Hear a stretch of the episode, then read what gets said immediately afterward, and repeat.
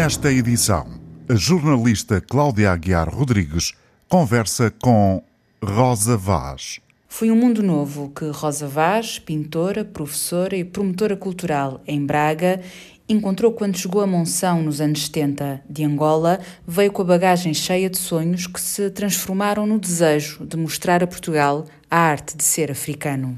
Imaginem, um, miúdos, eu e os meus dois irmãos, eu a mais velha, miúdos que nunca tínhamos vindo a Portugal para aí uma vez, ó, não conhecíamos ninguém, a gente adaptar-se, não trazer nada, não tra a bagagem é zero, percebem? A bagagem é zero e somos colocados, viemos de barco, viemos de barco, somos colocados numa vilazinha.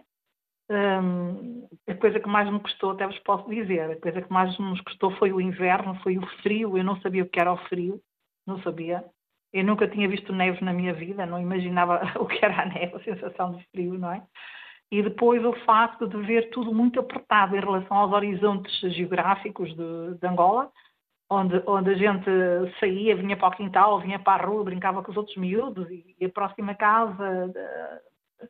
Pronto, havia horizontes eh, largos. Aqui, o facto de, de, de, viver no Minho, não é? Aquelas casas todas muito encostadas umas em cima das outras, aquelas, aqueles muros, eh, aquelas, aquelas eh, pastas de granito, como eles chamam a fazer de, de muros, Pronto, foi uma coisa que, me, que mexeu, que mexeu muito comigo. Senti-me aprisionada, não é? Senti-me aprisionada. Uh, será que foi esse caminho?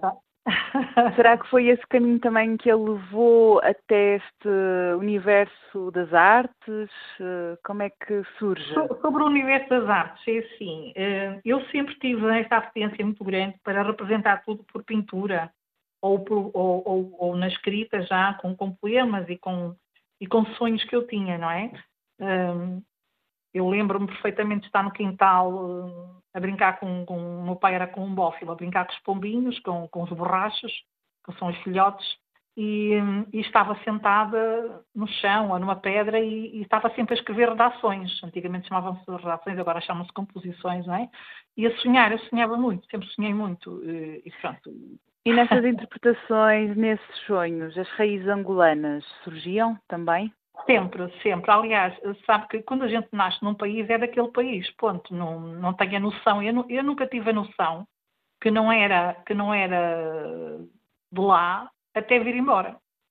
Não, eu era de lá, ponto. Morava na, na rua onde moravam os meus amigos, tinha a minha família, íamos para, íamos para a escola todos juntos aos saltos a correr. As pessoas eh, não olhávamos às cores, não, não, não, não havia esse tipo de comentários. Uh, íamos todos juntos, vinhamos todos juntos. Eu só me apercebi que realmente eu era de outro país, ou tinha nascido noutro país, e era muito complicado, porque o embate cultural uh, entre nós, os que viemos de lá e os que, os que nos receberam cá, não, não, foi, não foi pacífico, vocês sabem disso, não, não preciso estar a esclarecer. Uh, foi um bocado complicado, emocionalmente principalmente, e um, nós miúdos tivemos, passamos algumas coisas desagradáveis, não é? Eh, muito desagradáveis, muito desagradáveis, diria. E, portanto, se calhar a escrita, a escrita e a pintura um, ajudaram-me muito, porque eu pintava, não é? Eu pintava a palermícia, eh, desculpem falar assim que estou numa entrevista, mas é mesmo assim. Eu achava alguns, alguns comentários que faziam sobre nós, tipo, ser retornados, vão para a vossa terra, ou vocês são pretos, ou vocês, aquelas, aquelas aqueles, aqueles miminhos que, que, nós nos habituamos depois a viver com eles, e eu aprendi a sorrir com isso, não é? Um, cheguei à conclusão que as pessoas não percebiam o que diziam e que, portanto, era uma maneira de nos atingirem. E a melhor forma da gente estar, estar em Portugal era mentalizar-se que tinha que estar em Portugal e tínhamos que marcar uma presença, não é? Então, eu desde muito cedo comecei a virar realmente para a cultura. Inclusivamente, eu, eu fui da, de, de, do, do, início de uma associação, que naquela altura não havia nada, e eu criei a primeira associação de estudantes no, no liceu onde estudei, a Monção, e, e, criei um grupo cultural e de apoio aos miúdos carenciados. Eu, que era, que era uma carenciada, como devem imaginar, não é? Criei um grupo de apoio uh, aos miúdos carenciados que, que vinham da, das aldeias e que metia imensa pena que ficassem nas bermas do, do, das coberturas do, do ginásio à espera das aulas da tarde, porque antigamente havia aulas de manhã, depois era o almoço, a escola fechava naquele intervalo, fechava os espaços todos e só abria às duas e meia. e eu tinha imensa pena. Eu podia ir a casa, mas tinha imensa pena dos miúdos que vinham do autocarro das aldeias, não é? Nas caminhonetes, como eles chamam, e nós chamávamos autocarros, nós os víamos lá. Uh, eu tinha imensa pena de ver aqueles miúdos nas bermas, um, cheios de frio, todos encolhidos, uh, com as pingas da chuva a cair, não tinham de se acolher, porque quando os corredores estavam cheios tinham que ficar nas esquinas, não é? Eu, enquanto não abri uma sala para, para recolher esses miúdos, não descansei.